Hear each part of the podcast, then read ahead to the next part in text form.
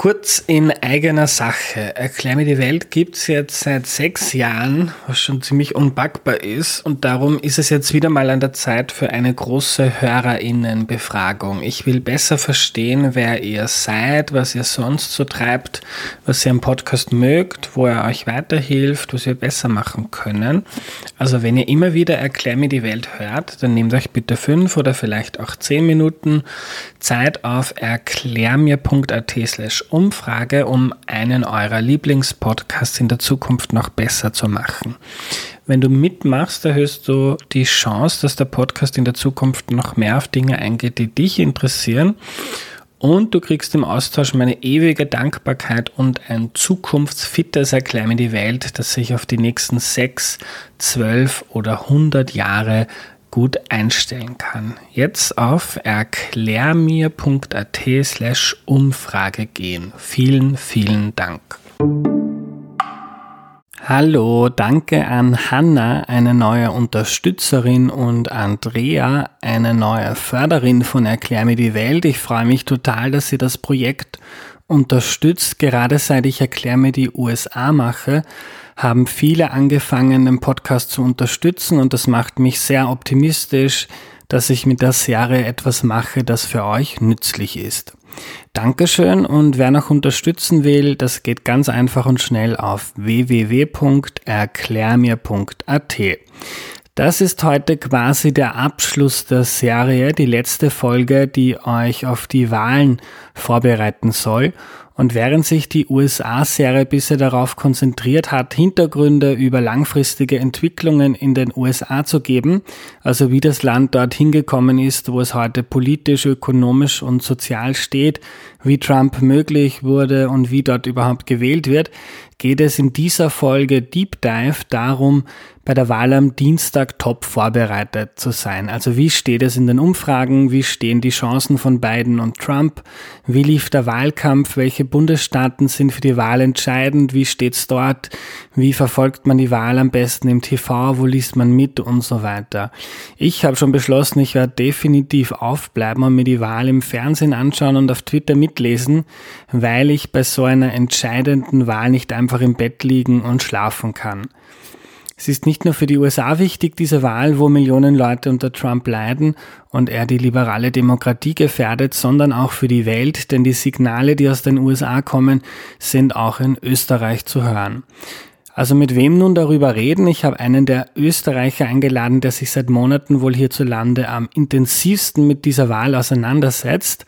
Paul Schwierer-Eigner. Er arbeitet im Büro von Uschi Schwarzel, der Innsbrucker Vizebürgermeisterin von den Grünen und ist auf Twitter derzeit einer der interessantesten Menschen, wenn man sich für die USA interessiert. Dort findet ihr ihn unter Pablo Diabolo. Paul ist seit Obama ein kleiner Senator in Illinois, war ein totaler US-Wahlfreak. Ihn hat die politische Person Obama wahnsinnig fasziniert. Er hat aber auch amerikanische Freunde, hat auf der Uni Politikwissenschaften studiert und findet das, was in den USA passiert, als politischer Mensch einfach sehr wichtig und spannend. Und darum ist er heute der perfekte Gast, um mich und auch euch auf diese wichtigste Wahl des Jahres vorzubereiten. Los geht's!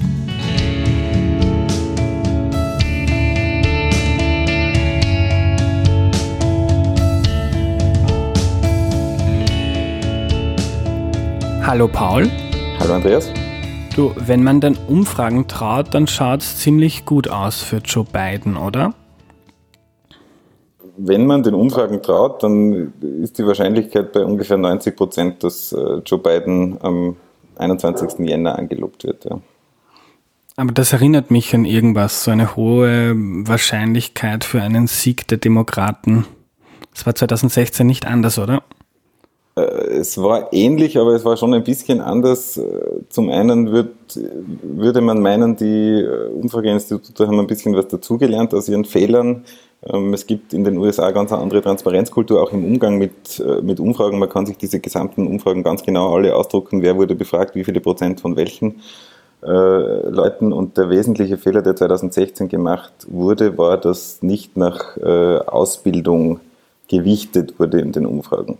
Was heißt das? Ähm, wenn man eine Umfrage macht, dann erreicht man ja nicht automatisch gleich viele Weiße, wie in der Bevölkerung vertreten sind, Schwarze, wie in der Bevölkerung vertreten sind, Menschen mit hohem, mit niedrigem und so weiter Bildungsgrad, mhm. sondern man gewichtet diese, äh, diese Antworten zueinander und man hat dabei aus der Erfahrung, dass das früher nie einen Unterschied gemacht hat, äh, nicht nach Ausbildung gewichtet. Das Ergebnis davon war, dass man Weiße hauptsächlich Männer mit, mit niedrigem Bildungsgrad unterschätzt hat. Und zwar darin unterschätzt, wie viele von denen hingehen würden. Man hatte richtig, wie die ungefähr wählen würden, nämlich 70-30 äh, für äh, Trump, aber man hatte unterschätzt, wie viele von denen tatsächlich am Wahltag kommen würden.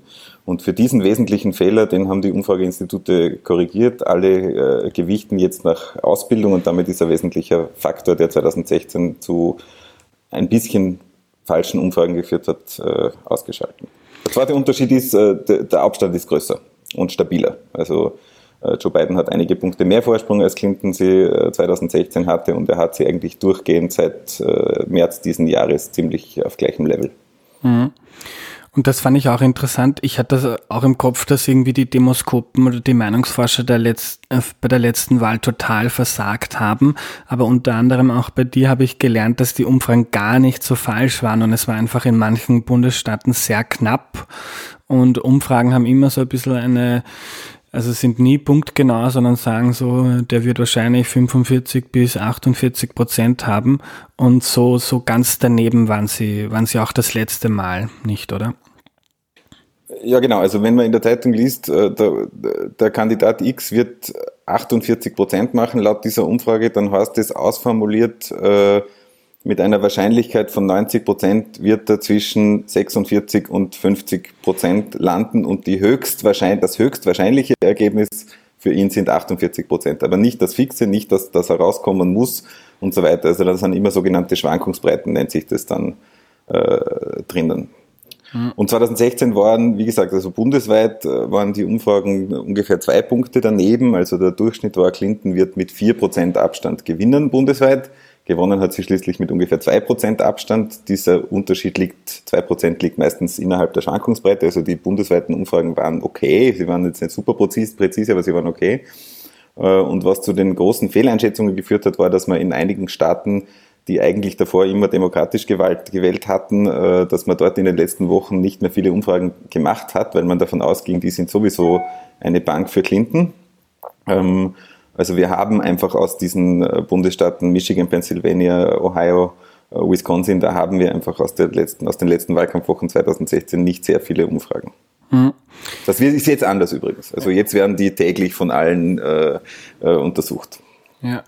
Nur ein, ein kurz zwischendurch, wenn euch das jetzt verwirrt, was Paul sagt. Also Clinton war vor Trump bei der letzten Wahl und ist trotzdem nicht Präsidentin geworden, dann ähm, drückt jetzt auf Pause und hört euch die letzte Folge von Erklär mir die USA an, wo Reinhard Heinisch das Wahlsystem der USA erklärt hat. Und weil es eben schon erörtert wurde, ähm, verzichten wir jetzt heute darauf, jetzt im Detail immer genau zu erklären, wie das funktioniert. Ähm, Paul, 90 Prozent für Biden. Woran liegt das? Ist Trump so unpopulär? Ist Biden wahnsinnig beliebt?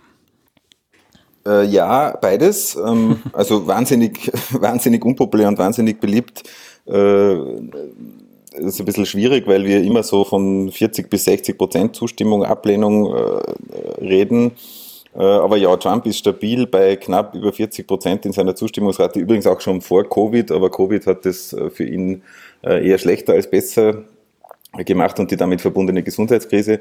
Der ganz große Unterschied in den Zustimmungsraten und in der Beliebtheit zu 2016 ist, dass 2016 zwei sehr unbeliebte KandidatInnen zur Wahl standen, nämlich Clinton und Trump, beide deutlich underwater, wie das in dem, im US-Umfragensprech heißt, also deutlich mit negativen Zustimmungswerten, ungefähr 40 Prozent Zustimmung, fast 60 Prozent Ablehnung, das war bei beiden gleich, also bei Clinton und bei äh, Trump. Mhm. Bei Joe Biden ist das anders. Joe Biden hat positive Zustimmungswerte, jetzt auch nicht wahnsinnig tolle, aber schon 53, 54, 55 Prozent.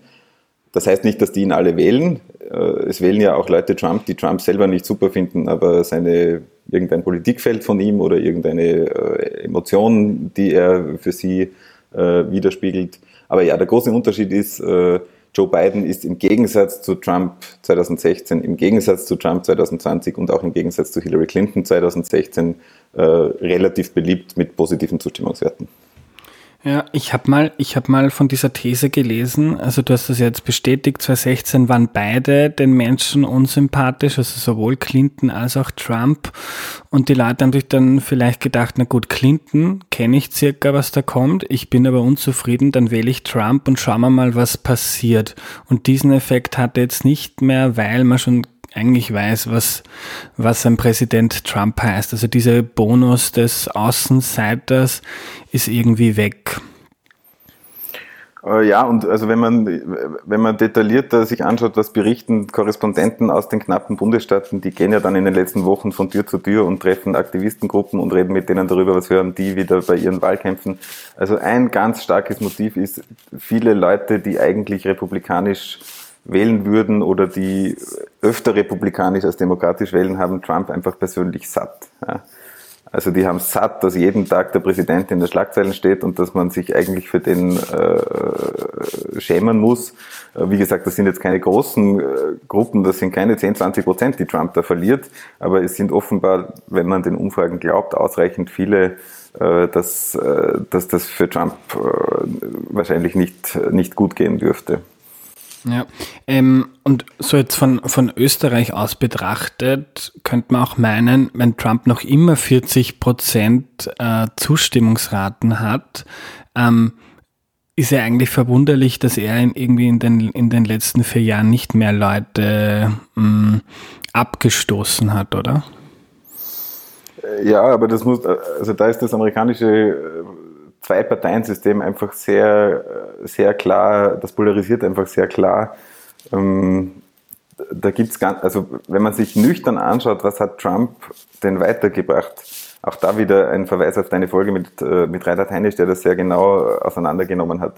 Aber Donald Trump hat bis auf seine persönlichen äh, Auszucker, sage ich mal, und bis auf das, dass er schon äh, sukzessive mit seinem persönlichen Verhalten die Demokratie in Frage stellt und grundsätzliche Prozesse äh, auszuhebeln droht. Aber wenn man sich anschaut, was er für Policies in den letzten Jahren durchgebracht hat, dann ist das eigentlich ein relativ klassisch republikanisches Programm und zwar auch gar kein besonders ambitioniertes, ein bisschen Steuersenkungen für die Reichen, äh, und, äh, und ein bisschen äh, konservative Leute in die Gerichte schicken. das sind alles wichtige Veränderungen für dieses Land, aber es ist jetzt, es ist keine radikale Agenda, die er bisher durchgebracht hätte. Und das führt dazu, dass viele Leute mit zugehaltener Nase sagen, ich bin Republikaner und ich will Steuersenkungen und ich will äh, nicht, dass mir jemand äh, meine Waffe wegnimmt und ich will nicht, dass, äh, weiß ich nicht, der Benzin teurer wird und deswegen wähle ich republikanisch, wurscht, wer da ganz oben am Ticket steht.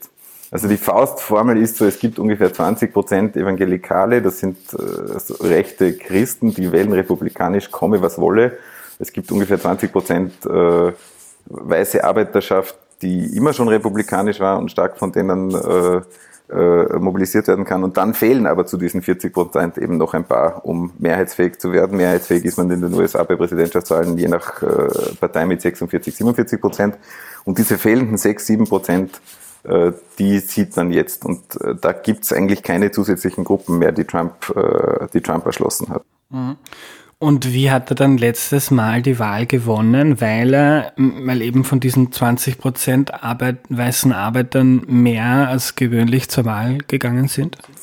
Ja, also das ist ja für, für jetzt auch sozusagen die letzte verbliebene Unsicherheit, die wir noch haben. Wir wissen nicht, wie viele aus dieser Gruppe zusätzlich am Wahltag noch an den Wahlurnen auftaucht. Und das werden wir bis zum 3. November nicht wissen, egal was in den Umfragen steht, egal was, äh, was wir aus den äh, zurückkommenden Wahlkarten äh, erfahren. Wir wissen nicht, wie viele von denen noch kommen.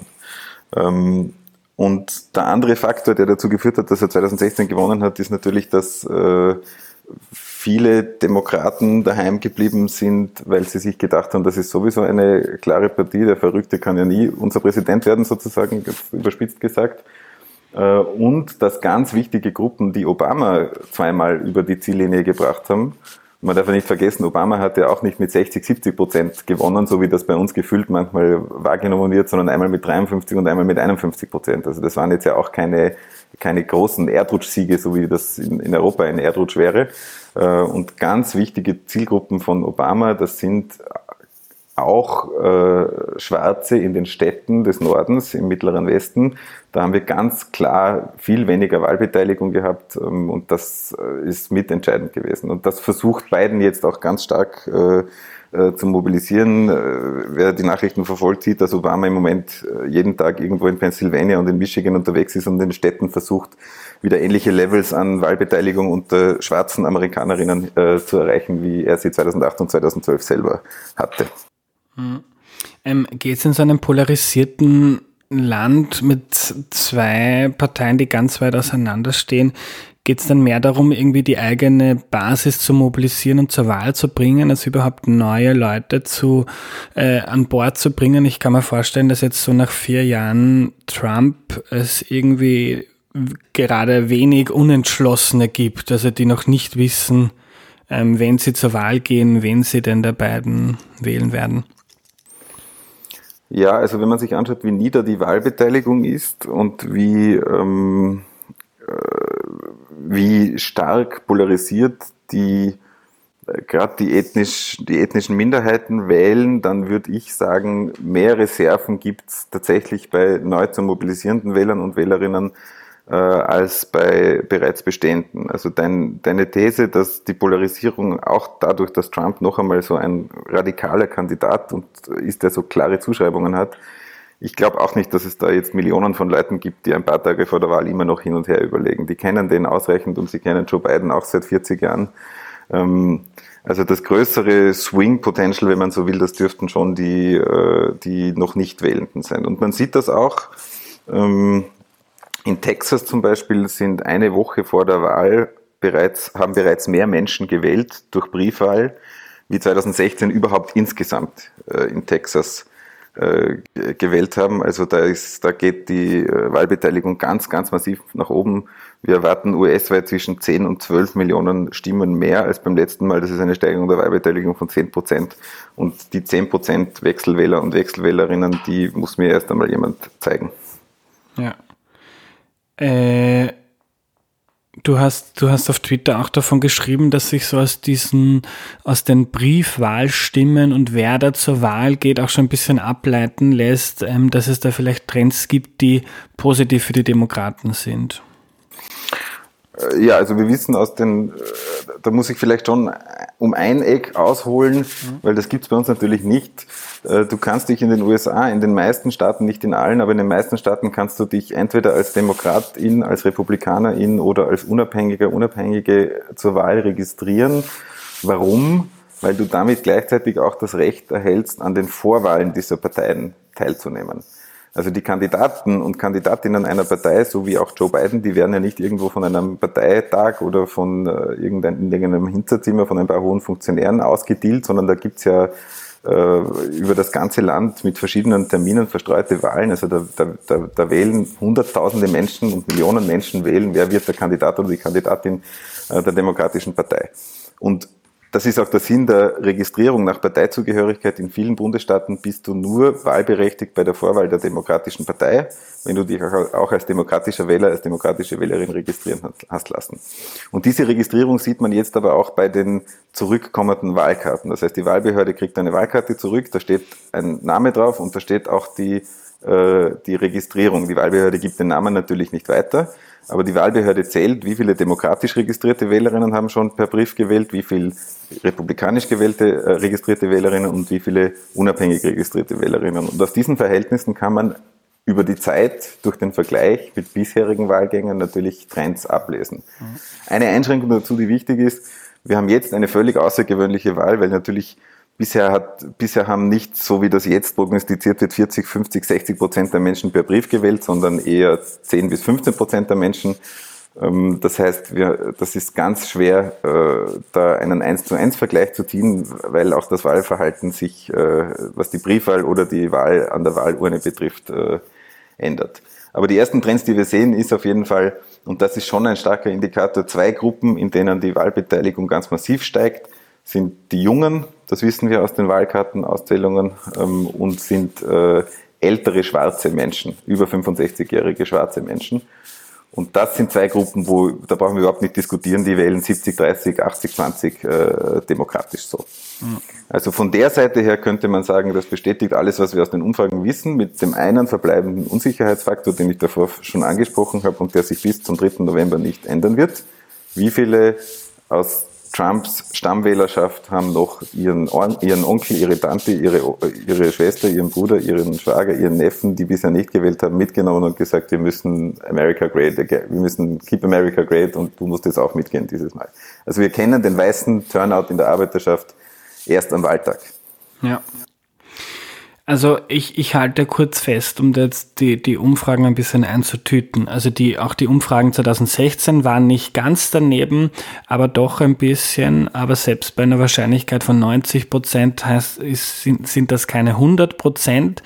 Das heißt, es gibt noch immer, ähm, wenn man denn den besten Meinungsforscherinnen glaubt, äh, eine zehnprozentige Wahrscheinlichkeit für einen Präsidenten Trump, was ja nicht nichts ist.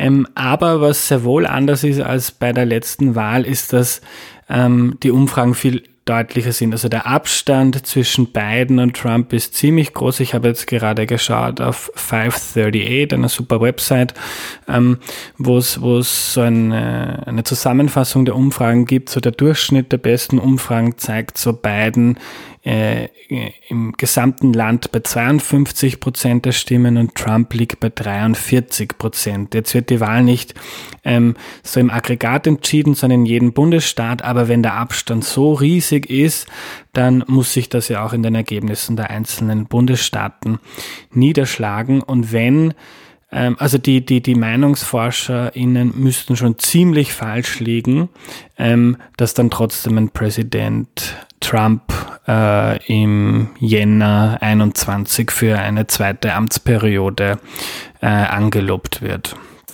Genau. Und Sie müssten trotz, trotz Ihrer Erfahrungen aus 2016, aus denen Sie hoffentlich gelernt hätten, und Sie müssten eigentlich fast alle weit daneben liegen. Das ist nicht ausgeschlossen, aber es ist schon ein bisschen eine andere Situation als 2016. Ja, und ich finde das sehr beruhigend, weil ich glaube, auch als, als Journalist kann man da Position beziehen und sagen, äh, ein Präsident Biden wäre für eine freiheitliche liberale Demokratie besser als ein Autokrat Trump. Ähm, also ich finde das eigentlich immer sehr beruhigend, wenn ich mir die Umfragen anschaue. Ein bisschen beunruhigt hat mich gestern, also gestern ist bei uns jetzt Dienstag, ein Interview in der ZIP 2, das Armin Wolf geführt hat mit dem Meinungsforscher Robert Kuheli. Und der hat anders als viele Meinungsforscher äh, die Prognose, Trump wird das gewinnen, hat das scheinbar auch 2016 schon gesagt, ist auch selber ein Trump- und Republikaner äh, Trump-Anhänger und Republikaner, also ein bisschen parteiisch, aber der sagt, ähm, was die Meinungsforscher auch heute noch nicht können, ist, dass sie dieses Problem, dass wenn ich jetzt angerufen werde ähm, und gefragt wird, was, was werde ich denn bei den Wahlen abstimmen, dass sich viele Leute irgendwie dafür schämen oder das nicht zugeben wollen, dass sie Trump eigentlich eh gut finden, weil der macht irgendwie viele, viele blöde Dinge und das kann man irgendwie öffentlich, ähm, ist es irgendwie uncool oder nicht gut, sexistisch, rassistisch zu sein, aber irgendwie finde ich ihn dann doch noch immer gut. Und in der Umfrage sage ich das jetzt nicht, aber am Ende werde werd ich trotzdem bei den Wahlen bei Trump ankreuzen. Ähm, wenn ich dich jetzt richtig verstehe, dann Glaubst du, dass die Meinungsforscher das irgendwie äh, nach ein paar Jahren Trump schon deutlich besser einschätzen können und mit diesen Effekten, die gibt es ja auch in Österreich, das kennt man ja auch von der FPÖ, auch da muss irgendwie bei den Umfragen sehr aufgepasst werden, äh, dass man die richtig kriegt, aber irgendwie haben das auch die Meinungsforscher in Österreich gelernt. Ähm, ist in den USA wahrscheinlich nicht unähnlich. Ja, ich muss da ein bisschen äh, also ich habe ja wie du ein Favorit, ich darf das ja noch viel mehr wie du, weil ich bin ja nicht Journalist, sondern, sondern politisch aktiv und äh, sozusagen, äh, ja, ich arbeite für eine bestimmte äh, Politikerin auch. Ähm, aber ja, ich würde darauf vertrauen wollen, dass die Meinungsforscherinnen äh, lernfähig sind und ihre 2016 nicht sehr guten Umfragen noch weiter verbessert haben. Ein paar Indikatoren dafür gibt es, da bin ich wieder bei der, bei der, Transparenz, die es in dieser Branche in den USA ganz im Gegensatz zu, äh, zu Österreich zum Beispiel gibt. Ähm, die haben sich ja auch öffentlich der Kritik gestellt, die es damals gegeben hat und haben auch sich in Panels zusammengesetzt und haben überlegt, was haben wir falsch gemacht, wie können wir diese, wie können wir diese Fehler äh, ausbügeln. Und den einen Faktor habe ich schon angesprochen, das ist die, die Gewichtung nach Bildung, die äh, die Ergebnisse damals ein bisschen verfälscht und die Umfragen ungenauer gemacht hat. Daran haben sie gearbeitet. Und der zweite Faktor ist diese, diese sich nicht sagen trauenden Rechten, die du jetzt angesprochen hast. Ähm, die konnte man 2016 aus einem Vergleich auch herauslesen. Die, da haben die Umfrageforscher haben sich danach angeschaut, was haben uns die Leute denn am Telefon gesagt, wenn sie mit einem Menschen gesprochen haben. Und was haben wir, wir für Ergebnisse bekommen, wenn wir äh, Online-Umfragen gemacht haben, wo die Leute quasi nur mit einer Maschine oder mit einem Fragebogen anklicken mussten. Und da gab es 2016 signifikante Unterschiede. Die Leute haben weniger gern einem Menschen gesagt, ich wähle Trump, als einem Computer gesagt, ich wähle Trump. Das ist dieser klassische Shy Conservatives, heißt er aus, aus äh, Großbritannien kommend, Shy Trump äh, Voters heißt er in den USA. Also da war das nachweisbar. Und jetzt ist natürlich spannend, was passiert 2020. Gibt es diesen Effekt immer noch, dass es eine deutliche Abweichung zwischen Online-Befragungen und echten Menschenbefragungen sozusagen gibt und es gibt das nicht mehr. Also das ist ein Faktor, aus dem die äh, Umfrageleute herauslesen, äh, wir haben das besser im Griff, weil die Leute trauen sich uns jetzt am Telefon genauso, wie wenn sie nur in einem Computer ein paar Hackerl machen, äh, sagen, wenn sie Trump wählen. Äh, zweiter Faktor, weniger, weniger evident, weil ein bisschen anekdotisch, aber die Leute, die viel in den Swing States unterwegs sind, sagen, es gibt ein ganz anderes Level an Deklaration zu Trump. Äh, da gibt es ja in diesen großen Siedlungen, gibt es ja die Kultur, dass man vor seinem Haus ein Schild aufstellt für den Kandidaten oder für die Kandidatin und zwar nicht nur für den auf Präsidentschaftsebene, sondern auch auf den anderen Ebenen. Und die Leute beobachten dort, dass es viel, viel, viel mehr Trump-Schilder gibt als 2016, als es 2016 gab. Äh, gleichzeitig wissen wir ja aus den Umfragen, auch wenn sie nur ungefähr stimmen, es gibt für Trump wahrscheinlich weniger, aber jedenfalls nicht viel mehr Zustimmung als 2016. Gleichzeitig gibt es aber viel mehr Schilder und das ist sozusagen auch eine, eine anekdotische Evidenz dafür, dass es den Leuten deutlich leichter fallen dürfte zu sagen, ich bin für Trump, ich bin für diesen Präsidenten. Paul, wo soll man am Dienstag die Wahl anschauen? Also wann geht das los? Welchen Fernsehsender dreht man auf? Welche Nachrichtenseite? Wie kann man das am besten verfolgen? Also ich drehe CNN auf, weil ich das seit äh, 2004 immer, immer gemacht habe und weil die äh, Herrschaften, die uns das dann äh, zeigen, schon äh, regelmäßige Gäste in meinem Wohnzimmer sozusagen sind.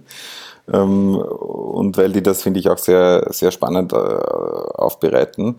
Äh, man kann aber mittlerweile auch Livestreams von allen anderen großen Kanälen, MSNBC oder CBS oder wer, wer das will, auch das eher republikanisch tendierende Fox News äh, anschauen. Das kriegt man bei uns alles und das ist alles, glaube ich, ganz äh, solide Berichterstattung. Äh, ich würde empfehlen, daneben ein bisschen auf Twitter mitzulesen und ein paar Live-Ticker zu verfolgen, wenn man mag. Du hast 538.com angesprochen. Das finde ich eine Seite, auf der man super Informationen kriegt. aber da gibt es viele Varianten. Ich mag sehr gern electoralvote.com. Äh, das äh, sind zwei pensionierte Professoren, einer lebt in Großbritannien, einer in den USA und die schreiben jeden Tag ellenlange Beiträge über alles, was sich in den USA politisch abspielt und haben einen sehr guten Humor und äh, das, das liest sich sehr leicht, obwohl es manchmal kompliziert ist. Die werden am 3. November natürlich auch tickern. Also da gibt es 100 Varianten. Ab wann wird es spannend? Ich habe gestern gesehen, CNN Europe überträgt ab 22 Uhr. Die ersten Ergebnisse gibt es ab ungefähr 1 Uhr in der Früh, 1.30 Uhr. Ähm, das hängt von ein paar Dingen ab, die wir vielleicht noch genauer besprechen, so mit äh, die langen Wahlschlangen und so weiter. Aber man kann sagen, die ersten Bundesstaaten sind natürlich die, die, die uns nächsten liegenden Zeitzonen haben. Also das ist äh, die äh, Ostküste und am spannendsten ist da Florida. Aus Florida werden wir die ersten signifikanten Ergebnisse wahrscheinlich bekommen. Warum? Äh, Florida ist einer der Staaten, in dem äh, die Briefwahlstimmen nur bis zum Wahltag ankommen dürfen. Da gibt es andere Staaten, da können die Briefwahlstimmen auch ein paar Tage später noch ankommen und gezählt werden. Das heißt, wir haben am, am Dienstag ein komplettes, sozusagen, da sind alle Stimmen da, die gezählt werden. Und Florida hat auch äh, die Erlaubnis, Briefwahlstimmen, die vor dem Wahltag ankommen, auch vor dem Wahltag schon zu zählen.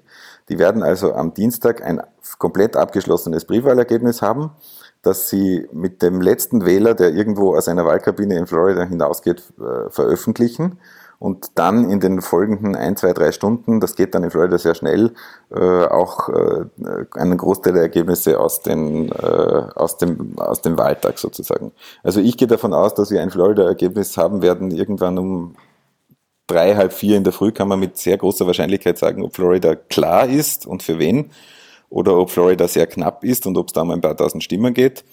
Äh, wenn Joe Biden Florida gewinnt, dann sehe ich keinen plausiblen Pfad für Trump, äh, noch Präsident zu werden. Das äh, wäre das Schönste sozusagen. Dann könnte man um halb fünf in der Früh mit einem Präsidenten Biden äh, beruhigt äh, schlafen gehen.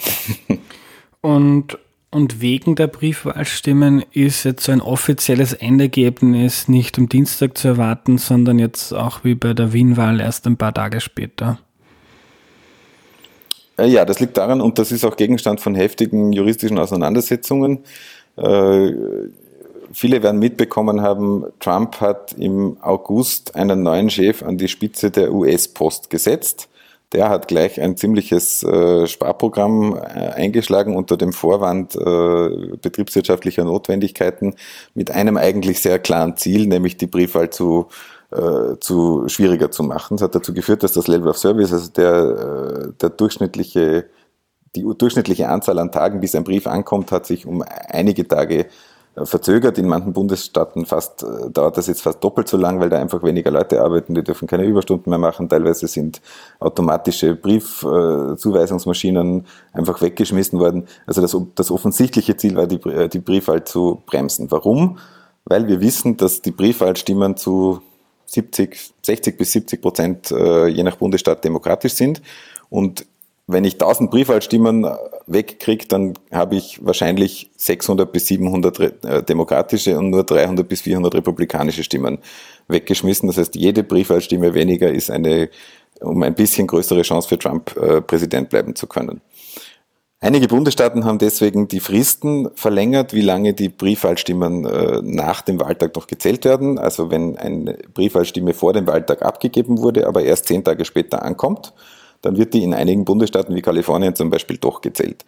Und in den ganz knappen Staaten im Mittleren Westen, wir hatten das Pennsylvania, Michigan, Wisconsin, die drei, die Trump äh, nach langer demokratischer Dominanz 2016 gewonnen hat und auf denen jetzt sehr viel äh, Aufmerksamkeit liegt in diesen Bundesstaaten gibt es jeden Tag ein neues Urteil von irgendeinem Gericht, das sagt, eure drei Tage Frist ist zu lang, ihr dürft nur zwei Tage und dann gibt es wieder ein noch höheres Gericht, das sagt, nein, das ist aber Blödsinn, in Wirklichkeit sind es fünf Tage und dann wird das wieder zurück an die Wahlbehörde gespielt. Also da laufen, äh, laufen juristische Kriege, da wird wirklich um jede, um jedes Briefkuvert wird da gekämpft, weil alle genau wissen, Briefkuverts haben eine relativ klare Zuordnbarkeit und sie helfen den einen und sie schaden den anderen. Ja, aber, aber steht jetzt schon fest, wann die, äh, die Wahl wirklich endausgezählt ist oder wird, das noch, wird da jetzt noch aktiv drum gestritten? Nein, da wird in, also in den angesprochenen Bundesstaaten gibt es, ich glaube, wenn ich es richtig im Kopf habe, in Pennsylvania gibt es noch ein offenes Verfahren, das, das, das demnächst auch dem Supreme Court wahrscheinlich äh, vorgelegt werden wird. Da hilft Trump natürlich, dass er seit gestern dort nicht nur eine 5 zu 4, sondern eine 6 zu 3 Mehrheit von äh, Richterinnen hat, die von republikanischen Präsidenten nominiert worden äh, sind, aber das also es ist völlig unvorhersehbar, wann es ein endgültiges Ergebnis äh, geben wird. Mhm. Die, der Staat mit der längsten Frist ist, glaube ich, wenn ich es richtig im Kopf habe, Kalifornien mit 19 Tagen. Ähm, das wird fürs Ergebnis unerheblich sein, weil alle wissen, Kalifornien wählt zu 65 Prozent demokratisch, darum braucht auch niemand streiten. Dort wird auch niemand eine Briefwahlstimme verschwinden lassen wollen, weil es wurscht ist. Äh, aber ein amtliches Endergebnis gibt es natürlich erst mit, dem Aus, mit der Auszählung sämtlicher Stimmen, wurscht, ob die in einem knappen Bundesstaat oder nicht sind, also irgendwann einmal Ende November. Mhm. Ähm, und wenn man jetzt CNN auftritt oder was auch immer, auf was schaut man? Es gibt ja die verschiedenen Swing States, manche sind klar, Kalifornien ist nicht sehr spannend, andere schon. Und da haben Medien, glaube ich, diese ähm, diese Angewohnheit zu sagen, so Florida has been called, also irgendwie so eine, eine Prognose, jetzt geht sich's nicht mehr aus für Trump oder für Biden, auch wenn noch, weiß ich nicht, 10, 20 Prozent der Stimmen nicht ausgezählt sind. Trotzdem zeigen die bisher ausgezählten Stimmen, dass das, dass das eindeutig äh, ein Biden oder ein Trump-Sieg ist. Ja, da werden Sie dieses Mal sehr vorsichtig sein, nehme ich an. Also es gibt so die These, dass Fox News, das den Republikanern ja sehr nahe steht, dass die äh, sehr früh versuchen werden, äh, Trump einen Vorteil in der öffentlichen Debatte zu schaffen, indem sie sagen, wir callen jetzt Florida, obwohl es nach allen objektiven Maßstäben eigentlich noch zu früh wäre. Aber das, das wissen wir jetzt noch nicht. Ähm, ich glaube, einen Call für einen dieser großen Staaten wird man wirklich von den halbwegs seriösen äh, Instituten erst bekommen, wenn es fix, wenn es ganz, ganz fix ist und wenn fast alles ausgezählt ist. Und so lange wird, wird man, so lange würde ich nicht warten wollen, äh, um zu sagen, es gibt mit ganz, ganz hoher Wahrscheinlichkeit dieses oder jenes äh, dieses oder jenes Ergebnis. Eigentlich gibt es ja auch nur zwei Szenarien. Also ein klarer Trump-Sieg, der am Wahlabend schon feststeht, bevor noch äh, hunderttausende Briefwahlstimmen in den Swing States im Mittleren Westen ausgezählt, ausgezählt sind. Das wäre so, so way off von allem, was wir auch unwahrscheinlicherweise annehmen können. Das gibt's wahrscheinlich nicht, sondern die Szenarien bewegen sich irgendwo zwischen, es wird sauknapp äh, und man muss dann mit allen möglichen Behinderungsversuchen von Trump bei den Auszählungen rechnen und mit allen juristischen Tricks oder, und das ist trotzdem immer noch die wahrscheinlichste Variante, es wird relativ klar für beiden. Äh, und wir wissen im Laufe der Nacht von nächsten Dienstag auf nächsten Mittwoch mit einer sehr, sehr hohen Wahrscheinlichkeit, dass er, äh, dass er gewonnen haben wird. Was sind denn, das jetzt Florida angesprochen als Swing State, was sind denn andere Staaten, die entscheidend sind, die groß sind und die nicht ganz klar republikanisch oder demokratisch sind? Ja, da gibt es ein viel größeres Feld als früher. Früher war, früher war man irgendwie gewohnt, es sind fast alle Staaten klar, bis auf drei oder vier. Florida war immer die Mother of all Swing States, außerdem mit den meisten, äh, mit den meisten Delegierten aller Swing States. Äh, Pennsylvania ist ein Staat, der, der immer wieder hin und her gegangen ist und mit 20 Stimmen im Electoral College auch recht viel, äh, recht viel Gewicht hat. Äh, durch den Trump-Sieg sind diese, dieser mittlere Westen mit diesen drei Staaten, Pennsylvania, Wisconsin und Michigan, äh, das sind Swing States, das war früher auch eigentlich eher immer relativ deutlich äh, äh, demokratisch. Und im Süden sind neue Swing States dazugekommen, ähm, die teilweise schon einmal Richtung demokratisch geblinkt haben. Also Obama hat zum Beispiel in North Carolina gewonnen, das ist jetzt ein Swing State, der auch umkämpft, umkämpft sein dürfte. Aber dann gibt es auch zwei große neue das eine ist Texas, ein ewiger Traum aller Demokraten in den USA, dass Texas blau wird. Ähm, blau ist die Farbe der Demokraten. Blau ist die Farbe der Demokraten. Äh, und das äh, könnte dieses Mal tatsächlich passieren, wenn Biden sehr gut abschneidet. Also wenn Biden US-weit 7, 8, 9 Prozent vorne ist, dann ist Texas im Spiel. Ähm, das liegt dort an Entwicklungen, die ich davor schon angesprochen habe. Da gibt es einfach einen massiven, massiven demografischen Wandel. Äh, da gibt es eine ganz stark äh, wachsende Latino-Population, die gleichzeitig auch in viel größeren äh, Mengen zur Wahl geht, als das früher, früher der Fall war. Früher war in Texas so die, die Formel 60 bis 70 Prozent der Weißen und 30 bis 40 Prozent der Latinos gehen zur Wahl. Das hat sich jetzt angenähert, ist noch nicht ganz ausgeglichen, aber jetzt sind wir irgendwo bei 60, 50. Und das verschiebt aufgrund des sehr klar partei, parteiischen Wahlverhaltens dieser beiden Gruppen, äh, das verschiebt ein Wahlergebnis sehr. 2018 äh, hat in Texas fast ein Demokrat äh, einen Senatssitz gewonnen. Das war davor auch lang weit weg von allem, was man sich vorstellen konnte. Warum ist das so wichtig? Weil Texas noch mehr Wahlmänner hat als Florida und wenn Texas, wenn die Republikaner Texas verlieren, dann haben sie einfach keinen äh, plausiblen Pfad mehr, nicht nur bei dieser Wahl, sondern auch für die Zukunft äh, Präsidentschaftswahlen in den USA zu gewinnen. Das muss man so klar sagen. Das ist ihr Bollwerk. Da kriegen sie schon einmal äh, ein Siebtel der notwendigen Stimmen im Electoral College äh, her und wenn sie das verlieren, dann, dann, äh, ja, dann schaut es ganz schlecht aus für die. Der zweite im Süden, der ist auch ganz spannend, äh, zwei, drei Sätze dazu, das ist Georgia. Äh, das ist ein Bundesstaat, der deswegen, der aus einem ähnlichen demografischen Argument, aber auch wegen Zuzug äh, äh immer, immer spannender wird.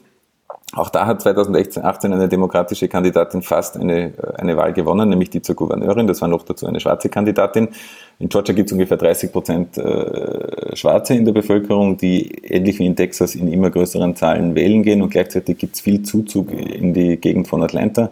Da ziehen ganz viele äh, Mittelschichtfamilien mit Kindern äh, von den Küsten, wo es zu teuer wird, die ziehen sozusagen äh, ins unter Anführungszeichen Hinterland äh, und dort in die Vorstädte der, der großen Städte. Ähm, muss man sich ungefähr so vorstellen wie bei Desperate Housewives, die sie vorstellt. Also das sind keine, äh, keine Suburbs wie in Paris, sondern das sind andere Suburbs. Ähm, und dieser demografische Wandel führt dazu, dass Georgia auch im Spiel ist. Georgia ist auch relativ groß, nicht so groß wie Texas, aber ungefähr so groß wie Michigan. Ähm, und äh, ja, also das ist ein, noch ein Staat, der jetzt, äh, auf den man sehr genau schaut. Also zusammenfassend kann man sagen, es gibt im Süden, der früher ganz stark republikanisch geprägt war, mit früher meine ich jetzt die letzten 40 Jahre, davor war er wieder ganz lang demokratisch, aber das führt jetzt zu weit. Aber das war die letzten 40 Jahre ganz stark republikanisch geprägt und wird jetzt äh, äh, spannend. Da werden einige Staaten knapper, die, das war bisher nicht so. Dafür hat Trump im Norden, wo die Demokraten bisher dominiert haben, in diesen Staaten des industriellen Mittleren Westens, wo die Autoindustrie und die Kohleindustrie sehr stark sind, das war früher eine demokratische Hochburg, auch das ist jetzt äh, offen. Wir haben also ein riesengroßes Spielfeld an knappen Staaten. Und drei, vier Prozent rauf oder runter im bundesweiten Ergebnis machen auf einen Schlag vier, fünf Staaten rot oder blau, äh, ändern natürlich das Kräfteverhältnis im Electoral College ganz stark und dann auch noch im Senat. Aber das führt jetzt wahrscheinlich auch zu weit, außer wenn du dazu explizit dann noch äh, fragen möchtest. Ja, ich würde dann auch gerne noch dazu kommen, weil ich es spannend finde. Aber ähm, so, ich glaube, was Texas betrifft, ist trotzdem noch immer wahrscheinlicher, dass das Trump macht als Biden, oder? ja, also die, die, da misstrauen die, die, Analy die Analystinnen misstrauen da den Umfragen ein bisschen. Die Umfragen sagen eigentlich, das ist wirklich offen. Das ist 50-50. Und wenn man unter die Umfragen aber sowas drunter legt wie, also da werden immer sogenannte Fundamentals drunter gelegt. Also da schaut man sich an, was gibt es in dem Staat traditionell für ein Wahlverhalten, wie groß äh, ist, wie, wie viele Republikaner, wie viele Demokraten sind registriert und so weiter. Mit den Fundamentals kommen die Analystinnen da zu dem Schluss, dass es eher äh, knapp für Trump ausgehen dürfte. Aber wie gesagt, das war letztes, das war vor zwei Jahren ein 1% Abstand in diesem Senatsrennen zwischen äh, Beto O'Rourke und Ted Cruz und äh, es gibt eigentlich keinen Grund, äh, warum das nicht auch passieren soll. Mhm. Äh, du hast jetzt den demografischen Wandel angesprochen in Texas, der dazu führt, dass der, der, Bundesstaat plötzlich auch für die Demokraten irgendwie greifbar wird. Das ist ja generell in den USA ein Trend, dass äh, der demografische Wandel, also dass es äh, immer weniger, also dass der Anteil der, der Weißen in den USA zurückgeht, die traditionell republikanisch oder der, dazu tendieren, republikanisch zu wählen und dass es mehr Schwarze und vor allem mehr Latinos gibt, die eher zu den Demokraten tendieren. Ja, genau. Also wir hatten irgendwie vor, vor, vor 20 Jahren waren knapp 70 Prozent der US-Amerikanerinnen weiß und 30 Prozent waren entweder nicht weiße Latinos oder, oder schwarz oder Asian oder noch irgendwas anderes. Ähm, und da gibt es einen ganz klaren Trend, äh, der äh, ja, also das liegt daran, dass die, da gibt es einerseits Zuwanderung, da gibt es andererseits die Frage, wie viele Kinder haben diese, äh, haben diese Familien. Ähm, und äh, ja, also die Latinos und die Schwarzen werden mehr. Sie haben gleichzeitig ein, äh, mit ein paar kleinen Ausnahmen ein relativ eindeutiges äh, Wahlverhalten, nämlich sehr stark zu den Demokraten und Demokratinnen tendierend. Und das ist eine tickende Zeitbombe für die Republikanische Partei. Also man redet auch davon, dass Trump jetzt vielleicht noch ein allerletztes Mal, wenn er noch einmal einen Royal Flush äh, zieht und alle Faktoren unwahrscheinlicherweise doch noch einmal in seine Richtung kippen, dass er jetzt noch einmal gewinnen kann. Aber wenn die USA danach eine liberale Demokratie bleiben, Klammer auf, das wissen wir ja leider nicht so ganz genau, äh, in der halbwegs freie Wahlen möglich sind, äh, dann, dann sitzen die Republikanerinnen, wenn sie so ausgerichtet bleiben, wie sie jetzt sind, auf jeden Fall auf einer Minderheit von 40 Prozent, die immer geringer wird. Und der Rest ist dann immer stärker werdend äh, äh, demokratisch. Da gibt es noch einen Effekt dazu, den ich erwähnen möchte, weil der, glaube ich, auch für, für das Verständnis wichtig ist. Ähm, wir können in manchen Staaten beobachten, dass, dass es ganz lang dauert, bis die Demokraten dort äh, eine Mehrheit schaffen, weil einfach das Wahlrecht auch beschränkt wird, weil wenig, äh, wenig Wahlorte zur Verfügung gestellt werden, weil die Briefwahl stark reguliert ist, weil es ganz, weil es besonders Minderheiten schwierig gemacht wird äh, zu wählen. Wie macht man es Minderheiten schwierig zu wählen? Das kann man dort relativ leicht geografisch machen. In den, in den Städten, wo sehr viele Schwarze wohnen, gibt es einfach viel zu wenig Wahllokale man schließt Wahllokale auf Universitätscampussen und das nächste Wahllokal ist dann eine Stunde Autofahrt weg. Also solche Dinge passieren, und zwar am laufenden Band in republikanisch dominierten Staaten. Und in dem Moment, wo dort das erste Mal trotz all dieser Hindernisse ein Demokrat oder eine Demokratin in dem Staat an die Macht kommt und möglicherweise auch noch eine Legislative in dem Staat auf seiner ihrer Seite hat, dann wird das Wahlrecht liberalisiert. Das heißt, diese Hürden werden abgebaut, es werden mehr Wahllokale aufgesperrt. Es gibt in vielen Staaten sogar eine automatisierte Briefwahl. Also da kriegt einfach jeder ohne Antrag einen, ein Wahlkuvert zugeschickt, der registriert ist und kann sich dann überlegen, will ich das auf die Post bringen oder will ich am Wahltag selber damit hingehen. Aber das macht einfach die Hürden viel niedriger. Und dieser Effekt, dass sozusagen, dass es lang braucht, bis irgendwo Demokratinnen äh, an die Macht kommen in einem Bundesstaat und dann sie aber sehr schnell große Mehrheiten bekommen, das hat schon mit dieser Wahlbehinderung zu tun. Weil wenn dann auf einmal die viel mehr Schwarze wählen gehen können, weil sie nicht mehr so daran gehindert werden, wie sie das davor worden sind, das sind natürlich dann ein paar Prozent und ein paar Prozent ändern schon, äh, schon einiges.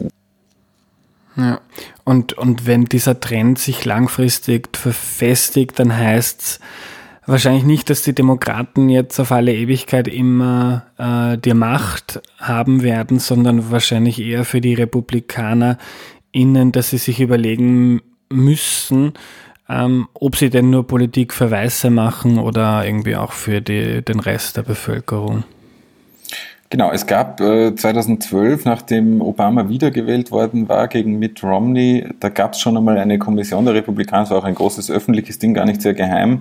Die haben eine Autopsie sozusagen gemacht, also so hat das geheißen, und haben sich überlegt, wie müssen wir jetzt in Zukunft ausrichten, damit wir diese äh, damit wir wieder Wahlen gewinnen können. Trump hat sie mit einem völlig anderen Programm jetzt einmal zwischenzeitlich unter Anführungszeichen eines Besseren belehrt, weil er es doch noch einmal mit 46 Prozent unter besonderen Umständen geschafft hat, eine Wahl bundesweit zu reißen.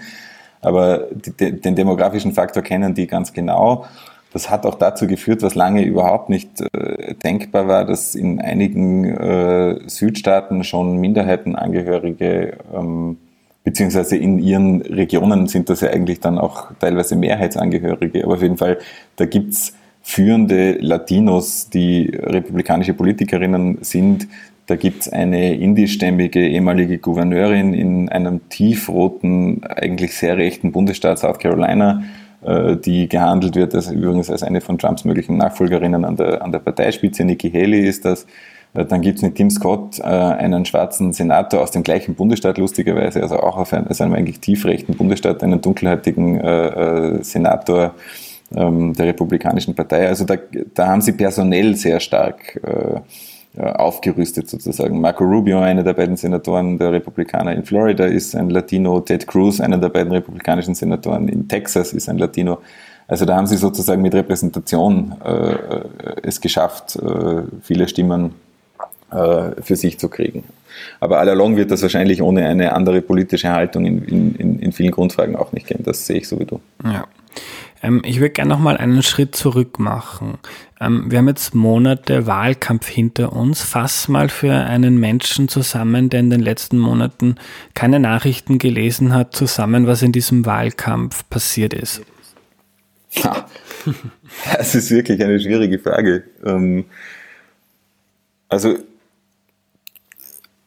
bis also äh, im ersten Halbjahr stand ja noch die Frage im Mittelpunkt, wer wird eigentlich Donald Trump herausfordern? Wird das äh, jemand vom äh, linkeren Parteiflügel der Demokraten? Wird das ein Bernie Sanders, eine Elizabeth Warren? Oder wird das äh, äh, Biden, der der Favorit des Establishments und der Vizepräsident Obamas und so weiter ist? Also da, diese Debatte wollen die Demokraten mit einem unter Anführungszeichen linken, linken Kandidatin oder mit einem eher mittigen äh, Trump herausfordern, die hat das erste Halbjahr sehr stark geprägt, jetzt auf der politischen Ebene. Auf der Ebene, die die Menschen viel mehr interessiert hat, war natürlich die Covid-Pandemie äh, ab dem Frühjahr im Mittelpunkt und darum dreht sich auch ganz viel im Wahlkampf. Also ich glaube, das einzige Thema außer Covid, äh, das im Wahlkampf wirklich eine Zeit lang äh, Überhand genommen hat und Covid ein bisschen auf die Seiten 3, 4, 5 verdrängt hat, Liegt aber auch daran, dass das gleichzeitig mit, äh, mit äh, einem Spätsommer war, in dem die Infektionsraten noch nicht so hoch waren, äh, war diese Frage der Supreme Court Nominierung eine eine liberale Höchstrichterin auf dem, im Supreme Court, der mit neun Richtern und Richterinnen besetzt ist in den USA und der ganz viele wichtige politische Entscheidungen trifft, ist gestorben. Das wusste man schon lange, dass die schwer krank ist und man hat immer gehofft auf demokratischer Seite, sie schafft es noch bis Biden im Weißen Haus sitzt und er sich sozusagen, äh, also er den Nachfolger oder die Nachfolgerin vorschlagen kann und dann ist die im September gestorben. Und da war für ein paar Tage der Supreme Court äh, im Mittelpunkt und das war auch ein Hoffnungsmoment für die Republikanerinnen eigentlich. Äh, klingt jetzt ein bisschen zynisch, aber äh, die politischen Implikationen sind natürlich massiv, weil mit dem Kampf um die Supreme Court-Nominierung auf einmal andere Themen in den Mittelpunkt des Wahlkampfs gerückt werden. Also da war ein paar Tage lang nicht mehr Covid, sondern da war Supreme Court und mit dem Supreme Court verknüpft sind Fragen, bei denen die Republikanerinnen äh, in der öffentlichen Meinung besser dastehen als bei Covid. Also Trump hat einfach in der Covid-Bekämpfung Zustimmungsraten von unter 40 Prozent. Wenn das das alles dominierende Thema ist, dann gewinnst du mit einer Zustimmungsrate von unter 40 Prozent auch nicht gleichzeitig stattfindende Wahlen sozusagen. Und das Hoffnungsfenster war, ein paar Tage lang können wir über das Höchstgericht diskutieren und damit über Fragen, die am Höchstgericht entschieden werden und damit über solche Dinge wie, äh, wie Abtreibung, wie äh, Waffenbesitz, äh, wie äh, die Rechte von, von Homosexuellen. Das sind Fragen, bei denen die Republikanerinnen teilweise höhere Zustimmungsraten haben als bei der Covid-Bekämpfung mit ihren Positionen. Und deswegen waren, wäre das eine günstigere Themenlage für Trump. Man hat auch gesehen, dass er um die Supreme Court-Nominierungsgeschichte äh, ein paar Tage lang ein, war ein bisschen ein Aufwärtstrend für ihn in den Umfragen da. Äh, dann hat er sich selber infiziert. Ähm, und zwar wahrscheinlich auch noch bei dem äh, Event, wo er sozusagen seine Kandidatin fürs Höchstgericht vorgeschlagen hat. Da hat er sich ja nicht nehmen lassen, eine große Inszenierung im Weißen Haus zu machen, wo natürlich wieder niemand von allen Gästen Maske getragen hat, Umarmungen, die sind sich alle an den Hals gefallen, weil sie so froh waren, dass sie da jetzt eine sehr rechte Kandidatin für den Supreme Court nominieren können. Und dieses Event im Rose Garden dürfte ein Superspreader-Event gewesen sein. Infolgedessen viele der Gäste haben nachweislich danach, also man kann natürlich nicht beweisen, dass sie sich dort angesteckt haben, aber es ist sehr wahrscheinlich. Und dann war wieder, also Anfang Oktober war wieder zwei Wochen lang nur Covid, weil Trump war selber im Krankenhaus, musste sich da theatralisch mit dem Hubschrauber äh, zehn Kilometer ins Krankenhaus fliegen lassen, hat sichtbar Schwierigkeiten gehabt äh, zu atmen und damit war das Covid-Thema wieder, wieder dominant. Ja, bevor wir gleich wieder zu Covid kommen, erklären uns mal kurz, warum ist das eigentlich so ein ähm, extrem polarisiertes oder politisches Unterfangen, wer denn jetzt auf den wer in den Verfassungsgerichtshof kommt. Das kennt man ja, in, wird in Österreich jetzt zwar auch politisch besetzt, aber ist jetzt nie so ein großes Thema wie in den USA. Die politische Landschaft ist so polarisiert, dass eigentlich fast alle äh, umstrittenen Gesetze, die eine Partei unbedingt will und durchsetzt und die andere Partei will sie auf keinen Fall, Fast all diese Gesetze werden bis zum letzten, und das letzte ist der höchste, der, der Supreme Court, ausgefochten. Was macht der Supreme Court formell? Er prüft die Verfassungsmäßigkeit von Gesetzen. Also der sagt ja nicht, ich, der Supreme Court, bin für die Homo-Ehe oder nicht, sondern er überprüft, ob das mit dem Freiheitsrecht äh, von XY äh, vereinbar ist. Also ein, ein Fall zum Thema äh, homosexuellen Rechte in den USA, der vor dem Supreme Court landet, lautet zum Beispiel, es war ein sehr prominenter Fall, darf ein Bäcker ähm, einem schwulen Paar die Bedienung verweigern. Also ist sein Freiheitsrecht, nicht alle bedienen zu, äh, zu müssen, höher anzusiedeln als das Freiheitsrecht äh, dieses Paares, äh, sich ihren Partner unabhängig von dessen Geschlecht frei auszusuchen. Und über solche Fälle judizieren diese Richter und Richterinnen dann und treffen Entscheidungen, die dann aber auch bindend sind. Und das betrifft nicht nur homosexuellen Rechte, sondern zum Beispiel die große Gesundheitsreform von Obama, der Affordable Care Act, der war mehrmals vor der Supreme Court, äh, ist auch teilweise ein bisschen eingeschränkt worden. Ähm, aber da werden einfach ganz viele äh, ganz wichtige gesetzliche Entscheidungen eigentlich unterm Strich nicht mehr von der Legislative und von der Exekutive getroffen, sondern vom Höchstgericht. In diesem Höchstgericht sitzen momentan neun Richter und Richterinnen. Das ist schon sehr lange so, muss aber nicht so bleiben. Also das ist nirgends festgeschrieben. Und die waren eigentlich bis vor 10, 15 Jahren sind die eigentlich immer mit relativ großen Mehrheiten beschlossen worden. Also das war kaum einmal so, dass da ein Richter nur die republikanischen Stimmen oder nur die demokratischen Stimmen im Senat äh, bekommen hat. Ähm, Das Prozedere ist so, der Präsident, die Präsidentin schlägt jemanden vor und der Senat muss diesen Vorschlag mit äh, Mehrheit annehmen oder mit 50-50 plus der Stimme des Vizepräsidenten, der im Senat bei 50-50 äh, Tiebreaker ist. Und früher waren Supreme Court Richter immer eher so, äh, die waren eher, man hat da eher nach jemandem gesucht, der in der Mitte angesiedelt und auch für die andere Partei akzeptabel ist, wenn er auch eher die eigenen äh, Werte vertritt. Und also sitzen heute noch Richter am Supreme Court, die haben 70, 80 Stimmen im Senat bekommen. Die letzten Richter, die äh, Trump vorgeschlagen hat, und er durfte schon drei äh, nachnominieren, was bei neun eine sehr große Zahl ist, äh, die haben alle 52, 54, 51 Stimmen bekommen. Also von 100. von, von 100, genau. Also das ist viel, äh, viel parteiischer sozusagen geworden. Ähm, und die Diskussion über das Höchstgericht, die jetzt läuft, lautet, äh, jetzt sitzen da sechs RichterInnen, die von republikanischen Präsidenten nominiert wurden und drei Richterinnen, die von demokratischen Präsidenten, nämlich äh, einmal Clinton, zweimal Obama, äh, nominiert worden sind. Und es gibt eine, ein 6 zu 3 hat schon länger nicht mehr gegeben. Äh, und da wird ein ziemlicher Kampf entstehen, wenn die Wahl so ausgeht, wie man vermutet, nämlich so, dass Biden im Weißen Haus landet und der Senat äh, eine demokratische Mehrheit haben dürfte, dann wird es ein ziemliches Tauziehen geben zwischen äh, den gewählten Vertreterinnen und denen, die im Supreme Court sitzen, weil sich die ja theoretisch die Bälle die ganze Zeit hin und her schmeißen können. Die beschließen ein Gesetz, die, also die demokratische Mehrheit beschließt ein Gesetz, die republikanische äh, die Republikaner bringen das vor den Supreme Court, der Supreme Court kippt das mit seiner Mehrheit wieder, die Demokraten reparieren es ein bisschen. Also da sind, äh, da sind große Kämpfe und wenn der, wenn der Verfassungsgerichtshof jetzt auch so demokratiepolitisch und auf der Ebene hm, vieler Gesetze so relevant wird, gibt es auch die Debatte, wie, ähm, wie demokratiepolitisch bedenklich ist, dass wenn sowieso äh, ähm, auch schon bei der letzten Wahl eine Mehrheit der AmerikanerInnen für die Demokraten gestimmt haben, jetzt auch 2020 äh, wahrscheinlich Biden mit einigem Abstand gewonnen hat, aber dann gleichzeitig der Verfassungsgerichtshof so klar republikanisch besetzt ist. Gibt es dann, glaube ich, auch zumindest in gewissen Kreisen Debatten, wie könnten die DemokratInnen denn das jetzt ändern? Kann man den äh, Supreme Court vielleicht aufstocken, da zusätzliche RichterInnen reinsetzen, damit die Balance wieder gewahrt wird? Also das ist irgendwie ein großes Thema. Genau, da gibt es mehrere Varianten, wie man, also jetzt haben wir diese Macht des Supreme Court beschrieben und du hast die demokratische äh, Frage dazu, also die, äh, die Frage, wie demokratisch das ist, gestellt. Ähm, und da gibt es einige Debatten, ähm, also das, das, das am wenigsten repräsentativ besetzte Organ in der US-Demokratie ist ja der Senat.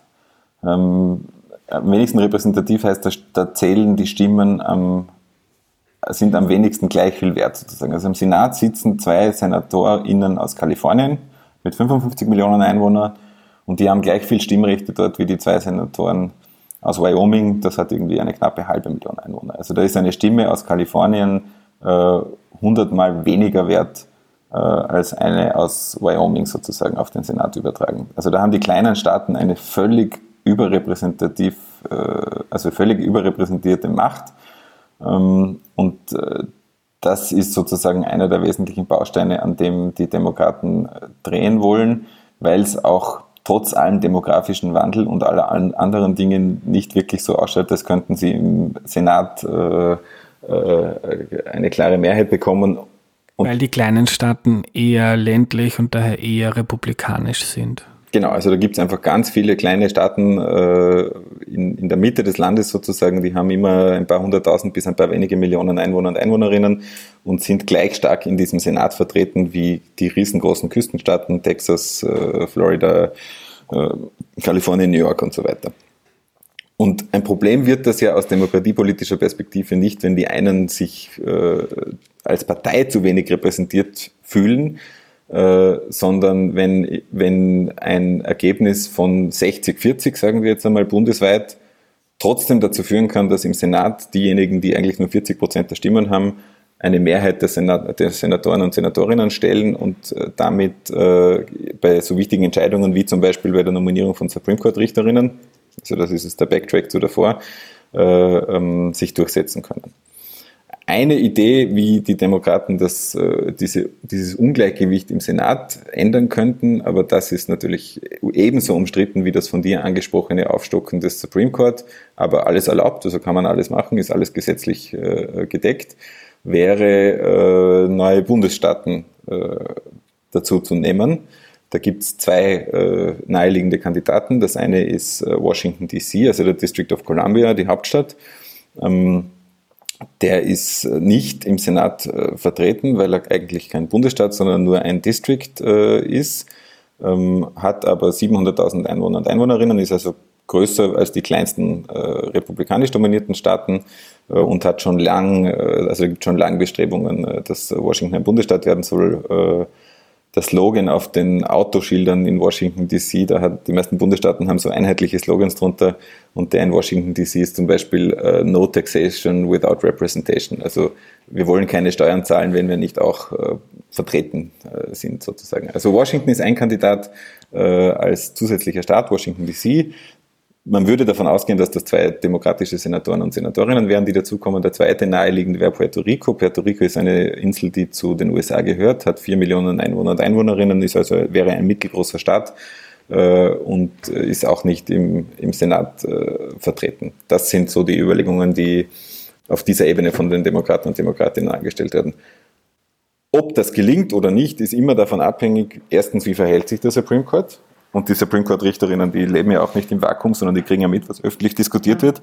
Und die wissen ganz genau, dass sie ihre 6 zu 3 Mehrheit, die sie jetzt haben, wahrscheinlich äh, mit äh, behutsam einsetzen müssen, weil sie sonst äh, dem mutmaßlich äh, demokratisch dominierten Kongress sonst äh, einen guten Vorwand liefern, da zusätzliche Richter und Richterinnen hineinzusetzen.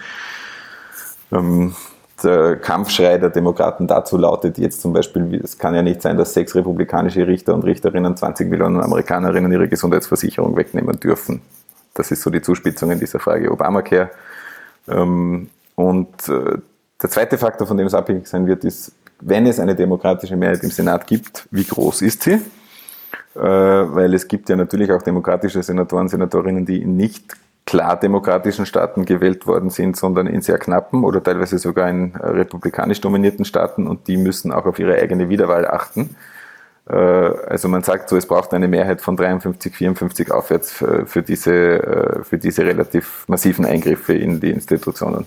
Mhm. Äh, weil sonst immer ein, zwei Abweichlerinnen reichen, die sozusagen ihren eigenen Kopf retten wollen und nicht bereit sind, ihren Senatssitz dafür zu gefährden, dass es zusätzliche Senatorinnen aus anderen Staaten gibt.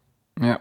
Ähm, machen wir nochmal einen Schritt zurück, weil ich befürchte, dass da jetzt vielleicht ein paar ausgestiegen sind zum politischen System in den USA. Es wird ja jetzt am nächsten Dienstag nicht nur der Präsident gewählt, sondern auch ein Teil vom Senat und ähm, das Repräsentantenhaus. Äh, Repräsentantenhaus ist so unser Nationalrat, Senat, unser Bundesrat, nur mit viel mehr Macht, kann man das so vergleichen. Ähm, äh, und ohne den Senat, der jetzt, glaube ich, seit äh, längerer Zeit republikanisch ist, kann man realpolitisch viel, bringt man viel, bringt man nicht viel weiter, weil da die gegnerische Partei, auch wenn jetzt Biden Präsident ist und der Senat republikanisch bliebe, ähm, weil die viele politische Vorschläge, Gesetze blockieren können. Genau, und um das, um das zu verdeutlichen, es gibt durchaus auch Demokratinnen, die auf die Antwort, wollt ihr lieber das Weiße Haus oder die Senatsmehrheit, sagen wir die Senatsmehrheit. Also der Senat hat wirklich ganz, ganz viel Macht, gerade in diesen Bestellungen von Richtern und Richterinnen. Und da geht es nicht nur ums Höchstgericht, sondern da geht es auch um ganz viele äh, niedrigere Gerichte, die viele politische Entscheidungen treffen. Also der Senat ist ein ganz, ganz, ganz äh, wichtiges Gremium. Ähm, und der Senat wird so gewählt, es gibt zwei äh, Senatoren, Senatorinnen pro Bundesstaat und die stellen sich so einer Direktwahl. Also man kann in Kalifornien oder ich weiß jetzt nicht genau, welche Senatorenplätze gewählt werden, aber man stimmt äh, direkt für eine Person. Genau, jeder Bundesstaat hat zwei Senatoren und Senatorinnen. Ähm, die werden direkt in diesem Bundesstaat gewählt und zwar immer am immer Anfang November, alle zwei Jahre. Jetzt äh, die Amtsperiode dieser Senatorinnen ist aber nicht nur zwei Jahre, sondern sechs Jahre. Deswegen wird rotierend immer nur ein Drittel des Senats nachbesetzt. Äh, also dieses Mal sind zum Beispiel, ich glaube, 33 Senatssitze stehen am 3. November gleichzeitig auch äh, zur Wahl, von denen 25 relativ unspannend sind, weil das in Bundesstaaten stattfindet, wo die Mehrheiten klar sind. Und dann gibt es sieben oder acht, die sind knapp. Ähm, und äh, ja, da wird, da werden hunderte Millionen von Dollar investiert, weil man äh, wahnsinnig gern äh, die Mehrheit im Senat haben möchte als, als politische Partei. Und, und das Repräsentantenhaus, ähm, ist das so unser Parlament? Wie wird, wie wird das gewählt? Das Repräsentantenhaus wird auch mit Direktwahl gewählt. Also da hat jeder Kongressbezirk hat einen Repräsentanten, eine Repräsentantin. Äh, die werden direkt äh, gewählt, auch am gleichen Tag, aber die haben eine Zweijahresamtsperiode, also die werden wirklich alle zwei Jahre müssen die bestätigt äh, werden oder werden abgewählt. Das ist eine sehr kurze Amtsperiode. Ähm, und da gibt es momentan eine deutliche demokratische Mehrheit, die auch bleiben oder noch größer werden wird. Und das ist auch in Bezug auf das, worüber wir davor gesprochen haben, nämlich die Frage der Repräsentanz. Das ist spannend, weil das Repräsentantenhaus ist das ähm, repräsentativste Gremium weil die Wahlbezirke alle ungefähr gleich groß sind. Gibt schon ein paar Ausreißer nach oben und unten, aber bei weitem nicht so massiv, wie das im Senat ist. Also ein Repräsentant im Repräsentantinnenhaus vertritt üblicherweise ungefähr gleich viele Menschen. Ganz im Gegensatz zum Senat, wo ja einer hundertmal so viele als der andere äh, vertritt. Ja. Und also das Repräsentantenhaus ist demokratisch, bleibt ziemlich sicher auch demokratisch und der Senat ist republikanisch und dürfte, wenn Biden die Wahl so klar gewinnt, wie es derzeit ausschaut, dann dürfte auch der Senat ähm, demokratisch werden. Ist das so? Ja, die Chancen für den Senat sind ein bisschen kleiner als für Biden. Ähm, also da sind wir irgendwie bei 70-30. Bei beiden sind wir ungefähr bei 90-10. Ähm, aber äh, ja, je höher Biden gewinnt, desto wahrscheinlicher äh, äh, wird auch der Senat mehrheitlich, mehrheitlich demokratisch. Ähm, wir, wir sind jetzt ein bisschen abgeglitten von unserem ähm, Revue passieren lassen vom Wahlkampf. Äh, wir haben über den Supreme Court gesprochen. Ähm, du hast gesagt, Corona hat den Wahlkampf dominiert.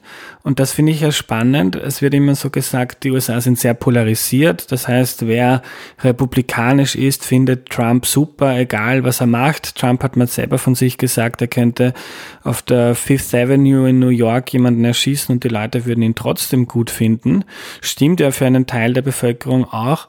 Aber gerade bei Corona zeigt sich, dass die Politik ähm, von Trump da keine äh, große Unterstützung in der Bevölkerung hat. Ja, wobei dafür wie, äh, also dafür wie wild das eigentlich ist, was er da aufführt, finde ich die Unterstützungsraten von 35, 37 Prozent dann schon auch Ausdruck der, der massiven Polarisierung. Mhm. Also das ist schon auch ein Zeichen dafür, also wie soll ich sagen, wenn man sich so wenig vorbildlich verhält und äh, so sehr auf alle wissenschaftlichen Erkenntnisse verzichtet äh, und das so affirmativ auch macht, wie Trump das gemacht hat, also mir fällt jetzt auf die Schnelle kein anderer Staatschef in einer westlichen Demokratie und keine Staatschefin ein, der oder die da so äh, unverantwortlich gehandelt hat und trotzdem so hohe Zustimmungsraten hat. Also die Zustimmungsrate für Trump in Sachen Covid weicht ja nicht weit von seiner allgemeinen Zustimmungsrate ab. Das sind ein paar Prozent weniger. Aber Stimmt schon, es sind vielleicht die paar entscheidenden Prozent, die ihm am kommenden Dienstag äh, abgehen werden. Also sie könnten dann schon relevant werden. Mhm. Gab es sonst noch Themen, die, die wichtig waren? Ähm, wir, wir kennen alle die Bilder von den Black Lives Matter Demonstrationen, die in den USA regelmäßig stattfinden. Ja, ich habe das deswegen nicht erwähnt, weil ich nicht glaube, dass das jetzt für die Wahl viel geändert hat. Also gesellschaftlich glaube ich, dass das wichtig ist und es ist wahrscheinlich ein, äh, also erstens einmal ist es furchtbar, so muss man wahrscheinlich anfangen. Äh, zweitens ist es äh, gesellschaftlich wichtig, dass es da äh, Proteste gibt und dass es zu Reformen äh, äh kommt und äh, ich glaube nicht, dass der Aus ich glaube aber nicht, dass der Einfluss auf die Wahlen ich glaube nicht, dass das so viel verändert. Man hat sich auf demokratischer Seite erhofft, dass die Black Lives Matter Bewegung äh, dazu beiträgt, dass die Wahlbeteiligung unter Schwarzen wieder steigt. Das habe ich ja davor schon angesprochen mit dem Obama-Tour durch Pennsylvania und man versucht da jetzt die Schwarzen in den Städten des Nordens wieder stärker zu mobilisieren, die Clinton ein bisschen äh, im Stich gelassen haben. Aber ähm, also elektoral glaube ich nicht, dass das einen sehr großen äh, Unterschied machen wird. Gesellschaftlich ist das natürlich wichtig. Und da gibt es auch noch einen Effekt, der, der auch bleiben wird. Trump hatte versucht, nach diesem äh, Black Lives Matter Bewegung und nachdem es da Unruhen in den, in den Vorstädten gegeben hat, er hat da wahnsinnig versucht, das alles zu kriminalisieren und zu sagen, die Vorstädte sind nicht mehr sicher und äh, also nicht explizit, aber implizit gesagt, die Schwarzen kommen in die Vorstädte und die tun da rauben und brandschatzen und so weiter. Und äh, ein bisschen unsicher war man sich da im Juni, Juli, ob das nicht auf fruchtbaren Boden fällt. Und alles, was wir aus, der, aus den Umfragen äh, wissen, und zwar nicht, ich meine jetzt nicht die Umfragen, wählen Sie republikanisch oder wählen Sie demokratisch, sondern die Umfragen, finden Sie die Proteste gerechtfertigt? Äh, haben Sie Angst, dass die Proteste Ihr Wohnviertel beeinträchtigen? Auf welcher Seite stehen Sie in der Frage dieser Proteste? Die zeigen alle ganz, ganz deutliche Zustimmung äh, in den, in den Städten und in den Vorstädten für die Black Lives Matter Bewegung und teilweise auch, mich hat auch verwundert, wie sehr da auch teilweise ähm, Gewalt gegen Dinge sogar hohe Zustimmungsraten hat. Also da haben da ja Polizeistationen irgendwie abgesperrt, zugemauert und so weiter. Auch das hat teilweise 30, 40 Prozent äh, Zustimmung bekommen, was zeigt, wie groß einfach die, das Entsetzen über diese, äh, über diese Morde war, die da vor laufender Kamera stattgefunden haben. Mhm ähm, noch so eine Nachwirkung der Corona-Krise ist, ich glaube, die politikwissenschaftliche Forschung zeigt, dass je stärker die Wirtschaft äh, in, während einer Wahl oder vor einer Wahl ist, egal ob jetzt der Präsident darauf Einfluss hatte oder nicht, desto größer ist der Vorteil für den, der im Amt sitzt, weil der kann sagen, ich habe so viele Jobs geschaffen. Das lief in den USA lange sehr gut, die Arbeitslosigkeit war wahnsinnig niedrig und dann kam Corona, Trump hat's mit versaut und deshalb ist die Arbeitslosigkeit massiv massiv explodiert und irgendwie ist jetzt äh, auch dieser Wirtschaftsvorteil weg, oder? Ja, genau. Und äh, die, das hat Biden auch, obwohl er sonst teilweise einen sehr äh, sanften und auf Einigkeit äh, ausgerichteten Wahlkampf versucht hat und auch, äh, aber da war er sehr explizit. Also da hat er immer versucht, sozusagen äh, sich als äh, Kind aus einer Arbeiterstadt ist in Scranton in Pennsylvania geboren und hat die ersten Jahre seines Lebens dort verbracht. Also er hat immer gesagt, äh, I'm the guy from Scranton and the other one is the guy from Park Avenue. Also da hat er ganz stark Klassenkämpfer, mit klassenkämpferischer äh, Metaphorik zu arbeiten versucht. Ähm, das war natürlich unter den Umständen der, der Corona-Krise und den daraus äh, folgenden Wirtschaftskrisen einfacher, als das davor gewesen wäre, weil, wie du richtig sagst, davor waren die Wirtschaftszahlen ähm, gut. Wobei man auch da schon dazu sagen muss, die Arbeitslosigkeit als alleinige Kennzahl für die wirtschaftliche Entwicklung ist natürlich nicht, äh, sagt noch nichts über die Verteilung von Armut und äh, Wohlstand und über solche Dinge aus, die dann schon auch immer eine, eine Rolle spielen. Ja. Ähm, ähm, Wenn es jetzt äh, zu einem Machtwechsel kommt und Joe Biden Präsident wird, was ist denn in den USA in den nächsten Jahren zu erwarten? Hängt das sehr davon ab, ob die Demokraten auch im Senat eine Mehrheit bekommen? Ja, also es ist davon auszugehen, wenn, wenn Biden gewinnt, aber der Senat republikanisch bliebe, das kann durchaus passieren. Ähm, dann wird das ein ziemlich, also dann wird nicht viel passieren, weil die werden alles blockieren, was Biden äh, vorlegen wird. Ähm, das kennen wir aus der Obama-Amtszeit. Obama hatte ja ganz am Anfang Mehrheiten in allen drei Häusern, äh, also, im, äh, also im Weißen Haus und im Repräsentantenhaus und im Senat. Ähm, und die Mehrheiten sind immer kleiner geworden und die letzten zwei Jahre hatte er keine Mehrheit im Senat mehr und da haben sie ihm alles, äh, alles abgedreht, was nur ging und es ist davon auszugehen, dass das auch jetzt äh, passieren würde. Für den Fall, dass es eine demokratische Mehrheit im Senat gibt, und das ist ja der wahrscheinlichere Fall, als dass es keine gibt, ähm, hängt es ganz stark davon ab, wie groß die Mehrheit ist. Und es wird auch am also an dem Tag, wo klar wäre, dass Biden gewonnen hat und dass es eine Mehrheit im Senat gibt und sowieso im Repräsentantenhaus, das ist ja unumstritten, da würden die Flügelkämpfe der Demokratischen Partei wieder losgehen, die wir aus dem Frühjahr kennen und die jetzt sozusagen für das gemeinsame größere Ziel, äh, Trump aus dem Weißen Haus äh, zu bringen, äh, vorerst einmal Kriegsbeil begraben wurde.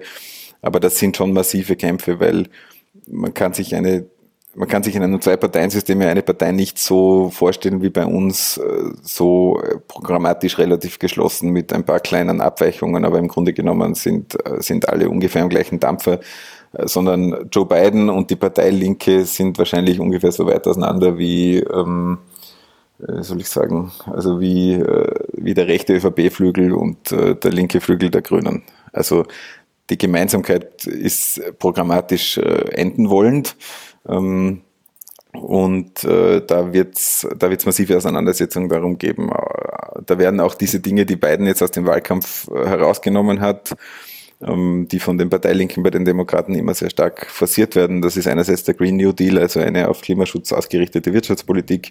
Das ist andererseits Medicare, Medicare for All, also eine allgemeine verpflichtende Gesundheitsversicherung, die noch einen deutlichen Schritt weitergeht als das Obamacare. Also das sind zwei große Themen, die werden wieder kommen.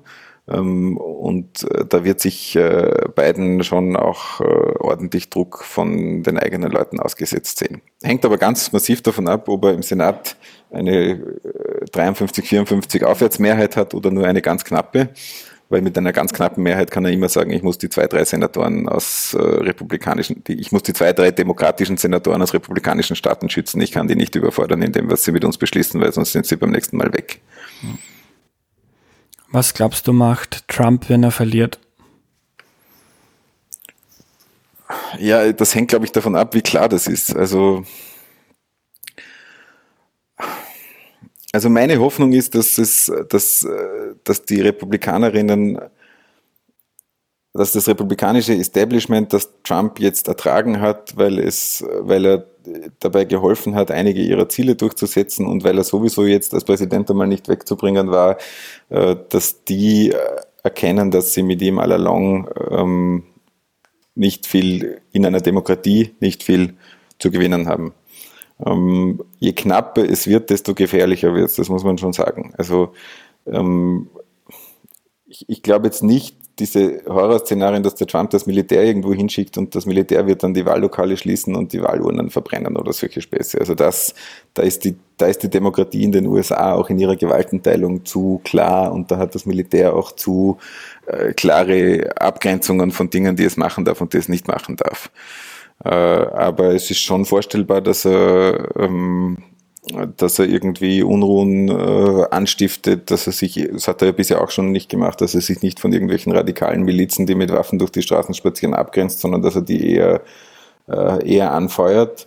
Und dann wird es wahrscheinlich an den, also es wird an der nächsten Reihe hinter dem Präsidenten liegen, vor allem in der Republikanischen Partei, ob das Ganze eskaliert und ob man da irgendwie tatsächlich äh, äh wirklich physische Kämpfe auf den Straßen äh, sehen wird müssen ähm, oder nicht der Zugriff auf die, äh, der Zugriff auf die Wahlen ist beschränkt, das muss man schon sagen. Also formal kann er jetzt nicht sagen, ich Präsident sage, in Michigan wird ab morgen nicht mehr gezählt. Da werden die Wahlkarten nicht mehr ausgezählt. Das ist ein bisschen komplizierter. Da sind die Staaten ganz stark im, äh, im US-System. Da haben die sehr große autonome Rechte. Wir haben am Anfang nicht gesagt, wir haben es ja formal bei dieser Wahl nicht mit einer Wahl, sondern mit 50 Wahlen in 50 Bundesstaaten zu tun, die nach anderen Spielregeln funktionieren, wo ganz andere Fristen gelten, wo andere Leute wahlberechtigt sind, wo, wo teilweise sogar unterschiedliche Systeme äh, äh, angewandt werden. Also da würde ich sagen, äh, es sind einig, es, die meisten Swing States haben zumindest an einer wesentlichen Stelle einen Demokraten oder eine Demokratin sitzen, der oder die verhindern kann, dass da jetzt ganz wilde Dinge auf gesetzlichem Weg passieren. Äh, das Militär würde ich auch vermuten, hat Grenzen von dem, wozu es sich einsetzen ließe. Die größte Gefahr sind tatsächlich diese rechten Milizen, die ja zum Beispiel im Frühjahr schon einmal das Parlament in Michigan gestürmt, erfolgreich gestürmt äh, haben und dort für massive Verunsicherung und Unruhe gesorgt haben. Und es waren ja übrigens die gleichen, die dann, da haben wir einen unter Anführungszeichen Höhepunkt im Wahlkampf vergessen, das waren die gleichen Milizen, die ja einen Entführungsplan für die Gouverneurin von Michigan äh, geplottet haben. Die wollten, die haben ausfindig gemacht, wo ihr Sommerhaus ist und haben schon dort Pläne gemacht, wie sie sie da, äh, wie sie sie da entführen können. Ne? Also da haben wir es wirklich mit Verrückten zu tun, das muss man so deutlich sagen. Wenn die Wahl knapper ausgeht als gedacht und wegen der Briefwahl es noch ein paar Tage oder vielleicht eine Woche dauert, bis es ein Endergebnis gibt und Trump sagt, ähm, all unsere Dinge zeigen, wir haben die Wahl gewonnen. Die anderen sagen, nein, das ist nicht so. Äh, und Trump schaukelt irgendwie über seinen Twitter-Kanal ähm, ähm, seine Anhänger auf. Äh, es gab jetzt schon bei den, bei den Black Lives Matter Demonstrationen so einzelne Menschen, die erschossen wurden. Also es ist nicht völlig ähm, auszuschließen, dass so etwas wieder passiert und so eine ungewisse Phase nach der Wahl ähm, dazu hergenommen wird, dass da die, die, die Leute aneinander krachen. Nein, also wenn, also das wird Trump, glaube ich, auf jeden Fall versuchen. Auch wenn es klar ausgeht, äh, der will mit einem Boom gehen. Also der geht nicht einfach äh, heimlich still und leise, so wie es die Spielregeln vorsehen. Und ich würde vermuten, äh, da wird es wenig Grenzen von dem geben, was er, äh, ja, also der wird sich wenig Zügel auferlegen. Ist ja auch spannend, viele von denen, die sich vor einer zweiten Trump-Präsidentschaft fürchten, sagen ja auch, und das darf man nicht vergessen, dann, dann ist er wirklich zügellos. Also bisher hat er ja immer auch ein bisschen auch wenn das manchmal nicht so wirkt, aber ein bisschen hat er immer mitkalkulieren müssen, irgendwann müssen mich die Leute wieder wählen.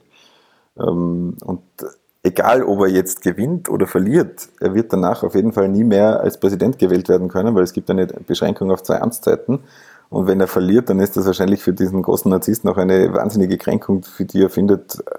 Äh, also ich würde vermuten, dem, also da also auf seine Vernunft darf man sich da, glaube ich, nicht verlassen, wenn man hofft, dass es nicht zu Gewalt, Gewalt auf den Straßen kommt. Da müssen schon andere vernünftig sein. Ja. Gut, wir kommen zum Schluss. Paul, letzte Frage. Wagst du eine Prognose? Du hast das eh schon ein bisschen äh, angekündigt, wie du glaubst, dass das ausgeht. Wie, wie, wie geht die Wahl nächsten Dienstag aus? Also ich glaube, ich glaube ungefähr den Umfragen, weil ich sie für schlüssig, konsistent, stabil äh, und äh, auch aus 2016 lernfähig halte und weil mich diese extrem vielen zusätzlichen Wählerinnen, die da hingehen, eigentlich davon überzeugen. Ich kann mir nicht so gut vorstellen, dass das äh, dass die Hälfte davon Republikanerinnen sind. Und das müssten ja die Hälfte davon Republikanerinnen sein, damit wir wieder ein ähnliches Ergebnis äh, bekommen. Ich glaube, dass Biden Präsident wird. Ich glaube, dass es eine knappe Senatsmehrheit der Demokratinnen geben wird. Leider eher 51, 52 als mehr. Ich hätte gerne mehr, ehrlich gesagt. Ähm, ja, und äh, das Wichtigste wäre wahrscheinlich zu hoffen, dass das relativ bald äh, klar ist und dass es ohne viel äh, Gewalt auf den Straßen passiert. Danke für deine Zeit, Paul. Ich danke für die Einladung.